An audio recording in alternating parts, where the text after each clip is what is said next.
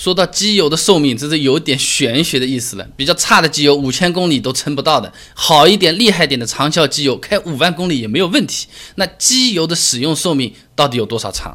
那么首先我们要看怎么样的机油，什么样的情况这机油才算作是寿终正寝，不能用了，对吧？那最标准的方法呢，就是用红外图谱分析仪来测机油的各种物理性能啊，低于国际通行标准的时候呢，就算作这个机油失效，寿终正寝，不能用了。土话说呢，就是机油不润滑了，失效了。那我们平时自己是很难做这个测试的，用这种什么机油定性试纸啊，其实也是不太准确的。那就好比我们买的这个零食，那过了保质期也不一定真的就坏了，我们也很难用这种仪器来检测出这个零食是不是真的变质了，有可能它仅仅是不好吃，但也有可能。第二天真的就拉肚子，对吧？所以呢，我们自己还是要根据机油厂标注、厂商的意见、车内的指示器这三个角度来考虑这个机油什么时候该给换。那么，首先来讲讲机油厂商给出的机油指导寿命。那网上面最常见的嘛，矿物油五千公里一换，半合成七千五一换，啊，全合成一万公里一换。这么说呢，其实还是有一定的道理的。那许多机油厂家甚至会在自己的机油上面直接就标出这几个数字啊。那我们的车子如果出保了，就可以直接参照这个机油厂商说的里程数和推荐的这个更换时机来换的。但其实对于机油厂商来说啊，你别说是一万公里、五万公里寿命的这种厉害点的机油，都是造得出来的。你就比如说啊，嘉实多在欧洲市场上卖的一种机油就能用五万公里啊，这种机油是符合梅赛德斯奔驰 MB 二二九五幺的这么一个标准的。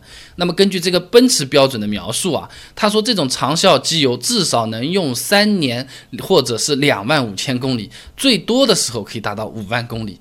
那么在耐用的同时，哎，这个机油还能提高百分之一点七的燃油经济性。哎，说人话呢，就是又耐用又省油，保养的钱也省下几次，对不对？这个呢是堪称机油界的十全大补丸了，有病治病，无病强身啊。那么除了奔驰这个标准，宝马的 Long Life 杠零四。大众、奥迪的 VW 五零三、VW 五零四之类的呢，都是长效机油的认证标准，也基本上是有三万到五万公里寿命的啊。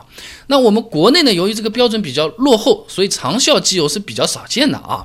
嗯，一方面呢，是因为我们国内这个燃油标准和欧美标准是不太一样的，你懂的，对吧？啊，比如说汽油里面的硫化物含量，欧洲零九年啊，不是一九年，是零九年的时候就强制要求硫含量不能超过十 ppm。就是什么百万分之十，那我们国内在二零一七年一月一号才全国开始强制执行，那相差的不少年数了啊。那汽油里面的硫化物含量过高呢，它是会导致长效机油的寿命缩短的，而且越长效的机油衰退寿命反而是越快。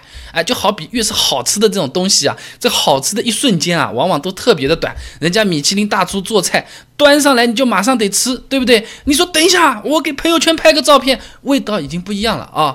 但是家里爸妈煮个夜宵，过个两小时，你在那边打游戏，好吃嘞，等一会儿，好吃嘞，等一会儿，微波炉里叮一下，也有可能可能差不多啊。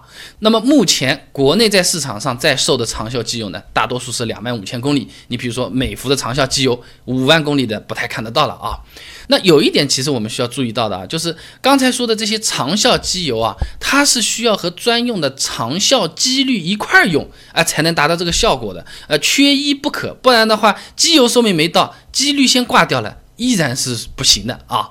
那么长效机滤它的滤纸厚度、折数。长度、性能，呃等等其他的指标都是大幅度的要比我们的普通机滤要好的。你拿那个威克斯超长机滤来说的话，它的那个内部滤纸比普通的机滤啊多一个烘烤工艺，哎，让这个滤芯不会在长期使用后啊因为变形而失效。哎，这个长效滤芯啊，它用的这种技术成本的确是不太一样的。还有一个比较大的国内特色呢，就是不太买得到。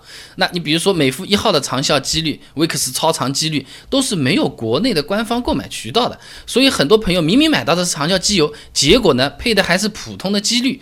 那如果是长效机油配普通机滤，几率提前会挂掉，那只能按照几率的时间来算了，所以说长效也无从说起了。几率能用多久嘛？就是一样的。你就好比你五千块钱买个空气净化器，配了两块钱的那个净滤芯，对不对？那净化器那个作用也不会好到哪里去了，是跟着这个滤芯走了，对吧？那我们再来说说汽车厂，他们都是要求我们这些车主五千公里或者是半年做次保养，公里数或者是使用时间，一般哪个先到算哪个，对不对？那车子要是没出保，那也大多数时候只能 乖乖的听他们的话来照这么做，对不对？那打个夸张一点的比方来说的话，我的车子要是十天就开了五千公里，我也得去做保养，或者说我的车子在地库停了半年，十公里都没开到，也是要去做保养。就是这么个情况啊，那这个主要是因为厂家制定的保养时间啊，他考虑的东西多了，什么不同的气候、不同的路况，每个人的脚感、驾驶习惯都不一样，往往是比较保守的，那个怕出问题。这个就好比你这个秋天啊，明明是不冷，你爸妈已经把秋裤拿过来了，就差不多是这么个意思啊。你穿着也没事嘛，对不对？也没有事嘛，为了你好啊。那么河南理工大学做了个实验啊，机油在环境温度为零下二十摄氏度的时候，老化速度加快百分之三十。那厂商提供的机油更换时间节点呢，其实就是考虑到了这些极端的情况之后才得出来的。而且呢，这个厂家也是为了减少这个维修的风险，呃，是不会让我们这些车主拉长保养间隔的。而且呢，从利润的角度来说，你保养次数多，去的次数多，做保养的时候顺便买听可乐。就换一个雨刮都是钱，都是收入，人家怎么会给你拉很长，对不对？那么，二零一一年流出了一本奥迪 Q7 的售后内部手册，上面说啊，如果使用符合 VW 五零三标准的机油，Q7 的实际机油寿命应该是三万公里或者是两年，但是在实际的奥迪 4S 店的执行当中，一般都还是按一年一万公里来算的，对不对？不管你是用什么机油，厂家给的培训手册虽然很科学，但是有些 4S 店的执行力度。这个是屁股决定脑袋，用立场和利益来说话的，所以没办法，对不对？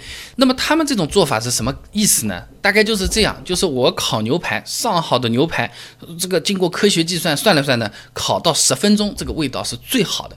结果呢，厨师非要只烤两分钟，说你吃吃嘛就可以了嘛，哎，就直接端上来了，不是说不能吃，呃，熟嘛也是熟了啊，但是就是有点可惜的那块牛肉啊，它最好的味道没有达到啊。那么机油的寿命啊，和刚才这个例子有点像，明明有两万五啊，五千的时候来换一下啊，呃，一万吧，一万一万来换一下，比比皆是。那机油的寿命它怎么来算？其实是有科学方法的啊，就是直接统计发动机运转时间。那打个比方，比如说我这个车子打着火了，吹一会儿空调，它是没有公里数的，对不对？但发动机其实还是在转的，这个时候也是要算运转时间的。所以说，根据它的运转时间来统计机油寿命，相对是比较科学的。美孚那边去找来的资料，他说啊，普通用的矿物油一般情况下的运转时间是一百小时，基础的全合成机油运转时间是两百到三百小时。如果你按照每天上下班一个小时来算，矿物油差不多是能用三个月多一点。这个全合成呢，差不多是大半年啊，基本上也是印证我们刚才说的厂家建议寿命的啊。举个例子嘛，就是的哥的姐跑得勤，对不对？那机油连续高负荷的这种环境下进行润滑，寿命是特别短，一般呢十天半个月就要换一换了。呃，是肯定是做不到这个半年一换的啊，就是发动机运转时间来决定这个东西的。那么我们又不是这种超级细节的那种人，我难道还？开车之前按一下开始，下车之后按下结束，每天做一个 Excel 表格，把它登记起来。哦，我一共开了多少小时？吃不消的，这是比较比较累的。我们自己有可能也估不出这个用车时长，对不对？这个也有时候我也没有时间去看那个机油厂家给的那个指导换油里程。那我们还有能够参考的呢，就是车内的机油寿命指示器。哎，机油寿命指示器它主要分成三派：嘿 嘿，家庭主妇派、福尔摩斯派和工程师严谨派。家庭主妇派最不准，先跟你讲啊，大部分的车子还都是这个派系的啊。它呢就是使用了一个倒计时结构，和我们在家里面炖汤是一样的。我们看个时间啊，要炖三个小时是吧？啪按一下，它就开始倒计时了，对不对？到了吗？叮叮叮一响，你煤气炉一关啊，东西端出来就可以了。那么我们说回换机油，每次我们换好之后，就要把这个指示器重置一下，然后呢，这个车子又开始给机油寿命开始做倒计时了。哎，这就有个 bug 了，不管我们加的是什么机油。怎么样的开车习惯？反正时间一到，叮跳出来了，换啊，是这样的。这种指示器它过于保守，而且比较不科学。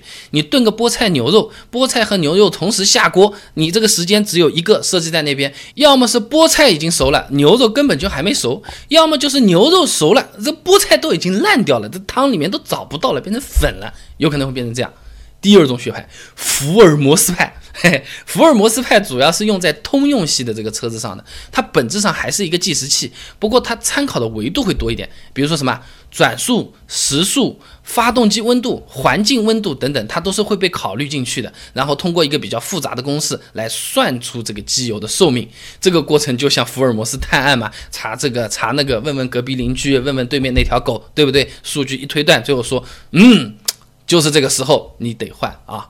那虽然说它比这个刚才我说的那个家庭主妇牌那个倒计时要科学一点，但推断永远是推断，它没有最确切的证据，也不能说是板上钉钉一定怎么样怎么样。所以呢，它好用，但它不是最好的指示器。严谨一点的最后一个工程师严谨派相对来说是最准确了。那要贵一点的车子啊，你比如什么宝马五系，它用的就是工程师严谨派的指示器了。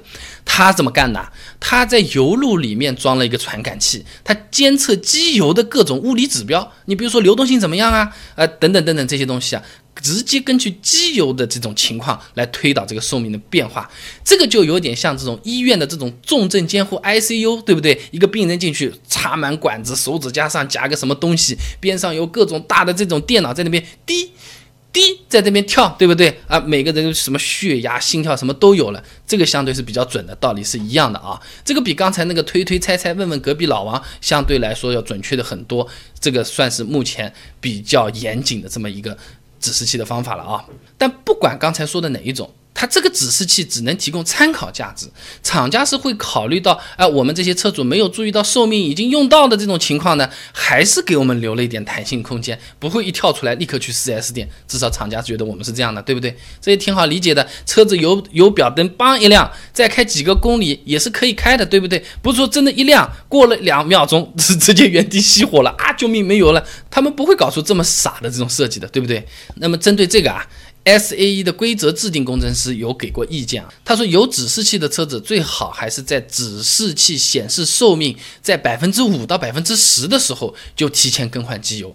那如果没有指示器呢，就要记住自己机油的上次换的时间，按照机油壳子上面的里程标数啊和时间来进行来换机油啊。那么相对来说，百分之五到百分之十它就是一个余量。我想再用用，我就不知道真的什么时候就不行了。我现在你说跳出警报我就去换。百分之十浪费掉了。那刚才讲了一大堆，主要是讲这个机油它的寿命有多长，它的那个判断依据标准是怎么样，以及我们现在有什么仪器和技术手段来辅助我们来做这个判断，对吧？那机油这个东西其实很有意思，大家有没有看过什么双十一啊、六幺八啊打折，对不对？哦，囤货，我要囤机油。其实很多车主朋友都喜欢囤机油，雨刮倒是没不太见有人囤过，机油囤的是很多的啊，机油。它到底可以囤多久？囤在那边放着放着，会不会坏掉了？白囤了。呃，这个我机油加进去了，我是五升的这个机油，两个大桶四升，我还有三升多出来的，多出来的机油怎么放？能放多久？会不会放坏？我把资料都给你准备好了，关注微信公众号“备胎说车”，回复关键词“保养”就可以了。我这个公众号每天都会给你一段汽车使用小干货，文字版、视频版、音频版都有，你可以挑自己喜欢的啊。首保到两万公里，到底要做哪些项目？哪些必须做？哪些根本就是浪费钱？也有清单。关注微信公众号“备胎说车”，回复关键词“保养”就可以了。备胎说车，等你来玩哦。